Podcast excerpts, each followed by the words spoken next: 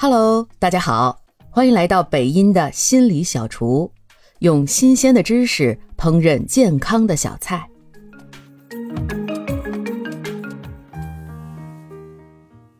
友谊在我们的价值观中都代表着美好，然而，并非所有的友谊都值得，甚至有些友谊还有毒，可能影响你的身心健康。当你身边的朋友出现以下特征的时候，那是时候考虑这段友谊是否值得继续了。第一，当你和他们分享激动人心的消息的时候，他们是什么反应？我们都知道，很多的朋友可以共患难，但是不能同享福。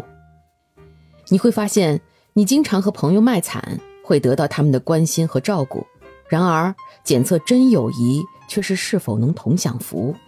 比如，当你和朋友分享自己的职场晋升，或者收到了男朋友的生日礼物的时候，他们是给你积极的回应，还是表现出冷漠无视，甚至略有敌意？第二，他们和你沟通时，经常是问你的事儿，还是只顾谈自己？健康的关系需要给予和接受。如果你的朋友只是找你倾诉他的痛苦，但是从来对你的生活不感兴趣。那这种单方面的关系可能会让你筋疲力尽。第三，在他们身边，你能做真实的自己吗？与接受并支持你的人在一起很重要。如果你觉得你必须隐藏或者改变自己的某些方面来适应某个朋友，那可能是时候重新评估这种友谊了。当然，我们生活中所有的关系都是有价值的。不要因为微不足道的原因过河拆桥。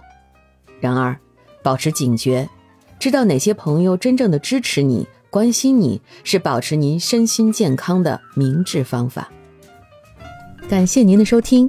如果喜欢今天的心理小菜，记得点赞、评论、加关注，也可以点上一份回去送给你的亲人和朋友哦。